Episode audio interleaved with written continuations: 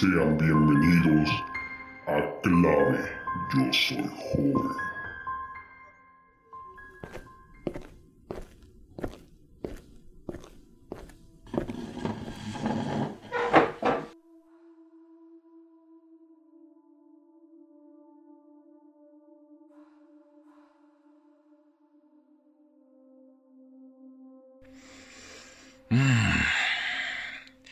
Vaya, vaya, vaya. Parece que volvieron por más. Bueno, no es de extrañarse, sinceramente, unas mentes tan débiles y banales que son capaces de asombrarse con un simple aleteo de una mariposa, siempre volverán por querer saber más de lo que no pueden entender. ¿O acaso tú lo puedes entender? No finjas que no me entiendes y que no me comprendes, me escuchas. Tú me escuchas. El simple hecho de que creas que no sé que existes me causa gracia. claro, podrías pensar que todo es falso y que simplemente un cualquiera podría ponerse a narrar una voz. Sin embargo, me ofendería que creyeras que alguien, que un simple ser cuya existencia depende y reza a las voluntades del tiempo pueda imitarme. Yo soy tiempo, soy guerra, soy crueldad, soy muerte, pero a la vez soy paz. Es que no lo ves. Para los ojos de todos nunca estoy presente, no de forma corpórea, claro, pero para ti, dime, dime cómo soy, cómo tú simple y precariamente me ve. Adelante. Te espero.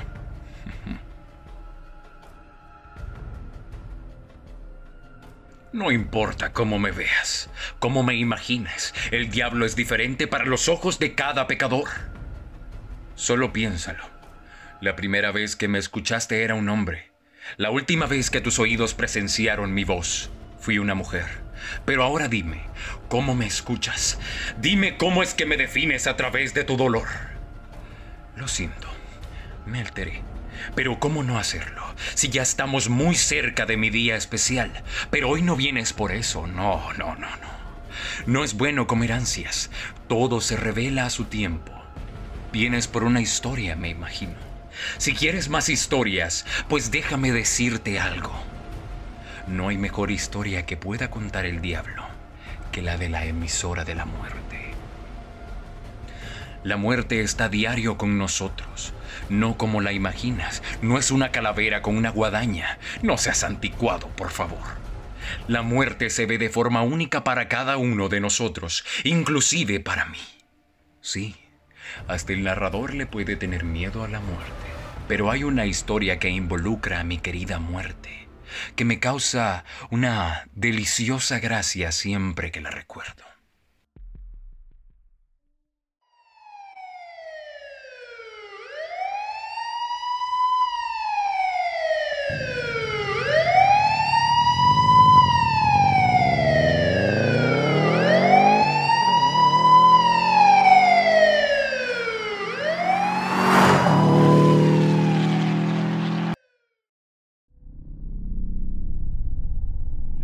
de la noche, las luces de la ciudad alumbraban las calles, donde un pobre diablo era perseguido.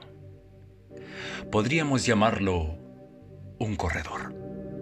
Su vida era justamente eso, correr. No importaba dónde fuera o qué hiciera, su vida era una carrera. La suerte de esa noche involucraba un cuerpo y dos autos. ¡Ineptos! ¿Aún creen que pueden seguirme el paso?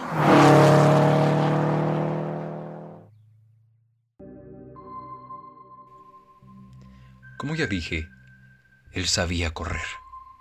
Perder a esos policías era casi un chiste para el corredor.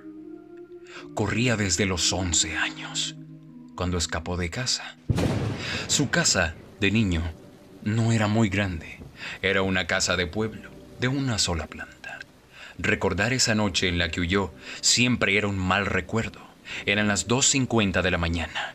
La lluvia azotaba fuertemente cuando empezaron los gritos que despertaron al corredor.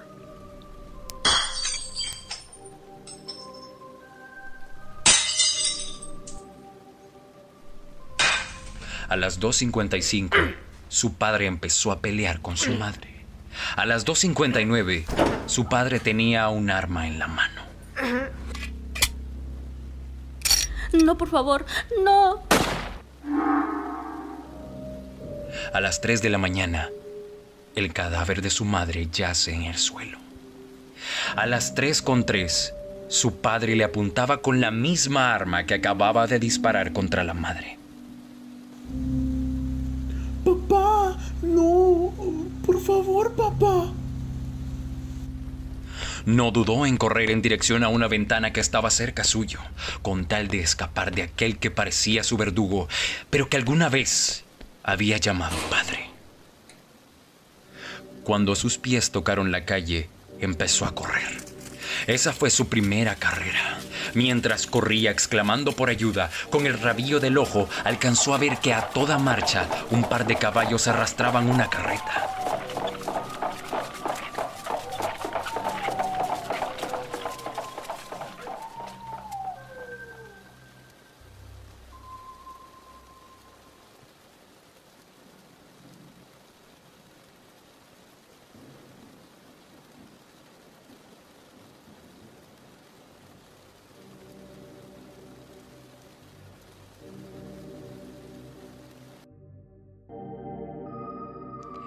Jamás encontraron al padre de nuestro corredor, pero aquella fatídica noche sembraría una espiral de tragedias. Créanme, casi parece una comedia. Pero volvamos al presente. Con cada curva que hacía, callejón que tomaba, se alejaba un poco más a gran velocidad. Es normal. Alguien que decide tomar las riendas de su vida tan joven tiene que aprender a manejarse por las calles con maestría. Esos inútiles. Me sorprende realmente lo mucho que pudieron seguirme el paso. Bueno, creo que estoy perdiendo un poco mi toque.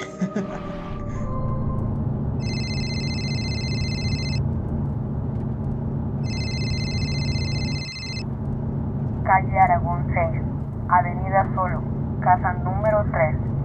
Tiene el logo de un pedazo en la puerta. Sin testigos.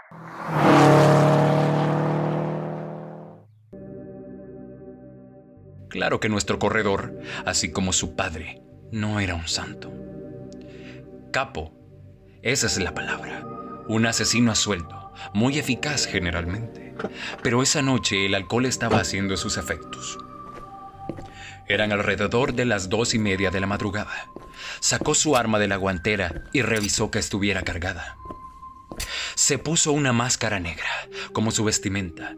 Siempre vestía de negro, para camuflarse por la noche en caso de que no pudiera volver a su vehículo. Siempre estaba tres pasos adelante de la situación. Eso se decía a sí mismo. Forzó la cerradura de la puerta principal, confiado en que nadie estaría despierto a esas horas.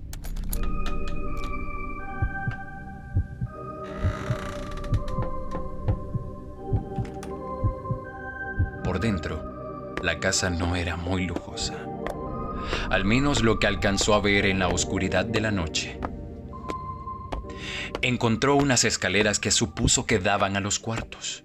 Cuando llegó al segundo piso, el único sonido que había era el de un reloj.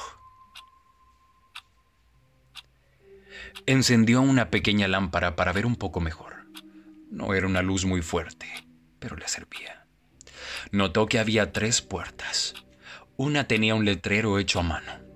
Era como una manualidad que haría un niño, por lo que dedujo que seguramente trataba con una familia. Pasó de largo un cuarto que estaba a la derecha del pasillo, pues tenía un letrero que decía Children. Se dirigió hasta el final del pasillo, a la par del reloj. Abrió la puerta con suma delicadeza, pero se preparó para correr en caso de que alguien despertara dentro del cuarto.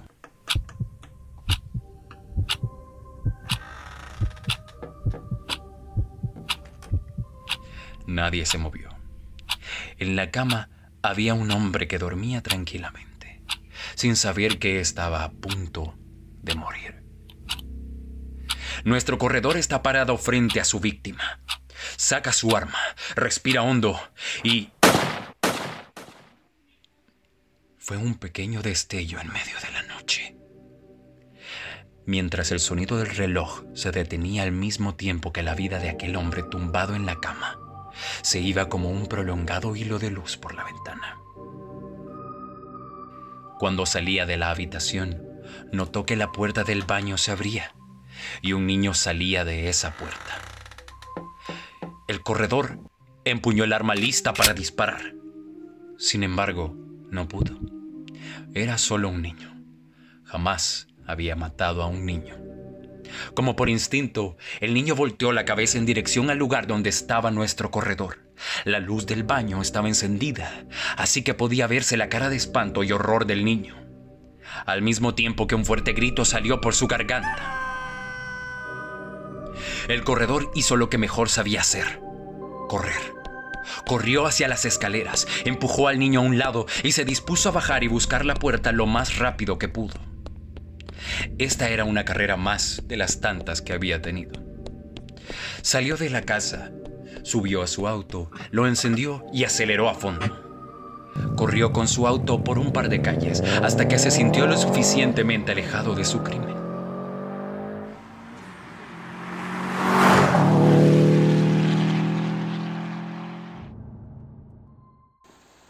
¿Por qué no lo maté? Solo un mísero niño, maldita sea. Que él viva significa que yo estoy muerto. Bueno, aunque eh, no vio mi cara. Exacto, tenía la máscara.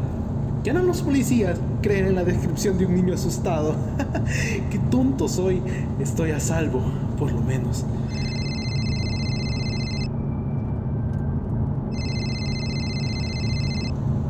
Hola. ¿Trabajo hecho? Hecho. Ninguno. El corredor no pudo contener un gran respiro de alivio, pero en el fondo sabía que si no salía de la ciudad antes de que notaran que había un testigo, también estaría muerto. Se dispuso a encender la radio, pero no había música ni compañía alguna en el espectro radioeléctrico. ¿Pero qué cara? Antes de que pudiera terminar la frase, sintió una punzada de dolor en la cabeza. ¡Maldita sea! ¡Oh, ¿Por qué duele tanto? ¡Oh! Así de rápido como llegó el dolor, se fue. ¿Qué? El corredor vio a través de su retrovisor un carro que encendía las inconfundibles luces rojas y azules de la policía y la sirena de inmediato.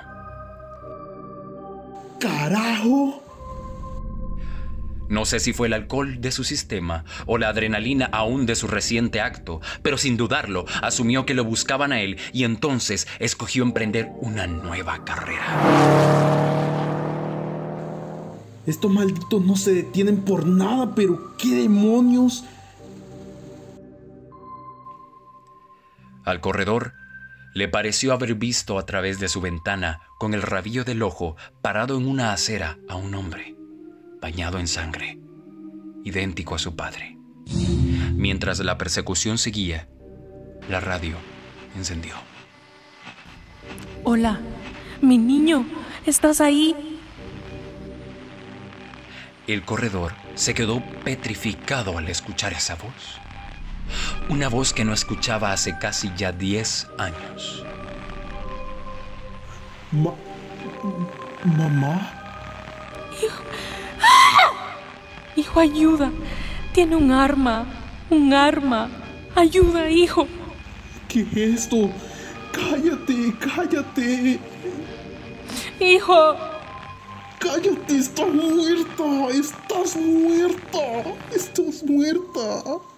Y tú solo corriste y me dejaste morir. Justo cuando la voz de la mujer dijo eso, el carro del corredor fue golpeado por detrás por su perseguidor. Pero el corredor no podía concentrarse. La voz de su madre retumbaba en su cabeza. Solo corriste. Solo corriste. Solo corriste. Oh, mi cabeza otra vez. Oh.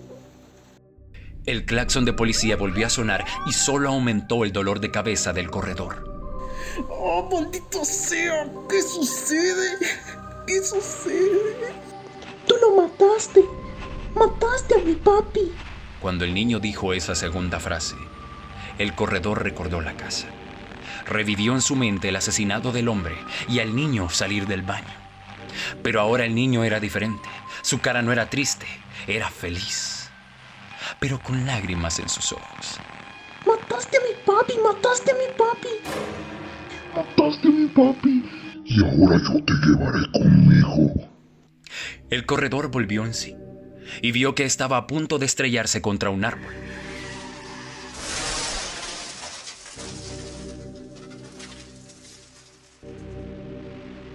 Es hora de venir a casa. Es hora de venir con papá.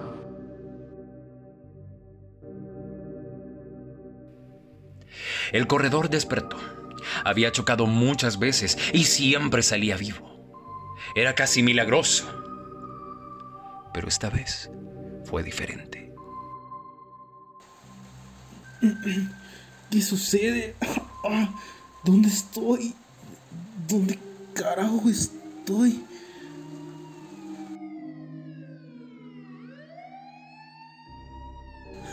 Ayuda, por favor. Sáquenme de aquí.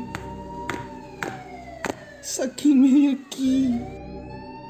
El dolor de cabeza regresó, pero de una manera casi infernal. ¿Qué es esto? Ayúdenme, sálvenme, no me lleven, no me lleven, no me lleven, por favor. No me lleven. En la cabeza No del corredor lleven. pasaban recuerdos, No pero no solo de él, sino de muchas personas más, de sus vidas pasadas, tal vez. Siempre terminaban igual, con una persecución y un choque.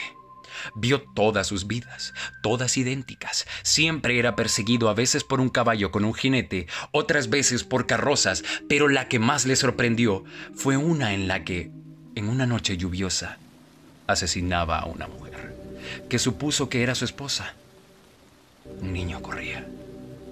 El niño salió por una ventana, mientras que desde adentro de la casa se podía escuchar el aullido desesperado de los perros. Se escuchaban aún en medio de la tormenta que caía. Sin embargo, el sonido de una carreta era aún más fuerte. Se escuchaba vieja y chirriante. Después de ver todos esos recuerdos, el corredor volvió en sí. Vio aquel carro detenido a la par de su choque. La radio se encendió y la voz de un hombre sonó. Es hora. Es hora de venir a casa. Es hora de venir con papá. Es hora de venir al infierno.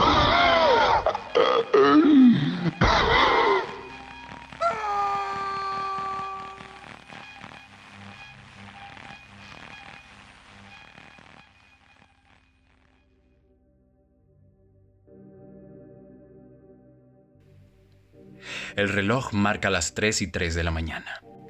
Es gracioso como el manto de la muerte se mueve. Yo puedo ver todo y estar donde quiera cuando quiera. Pero la muerte... La muerte puede ser un niño caprichoso que solo le gusta jugar.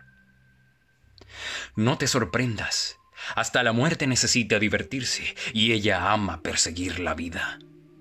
Tiene un vasto número de vehículos para perseguir a los vivos. Aunque tengo que admitir que esa vieja carreta chillona me asusta incluso a mí. En fin, la muerte solo quiere jugar a veces, así que no está mal darle algunas almas para que juegue. ¿O acaso piensas que hago mal? Bueno, para mí es igual lo que pienses. En algún momento tú y yo nos veremos cara a cara. Y espero que no te sorprendas. Quizás debería darle a la muerte tu alma para que juegue.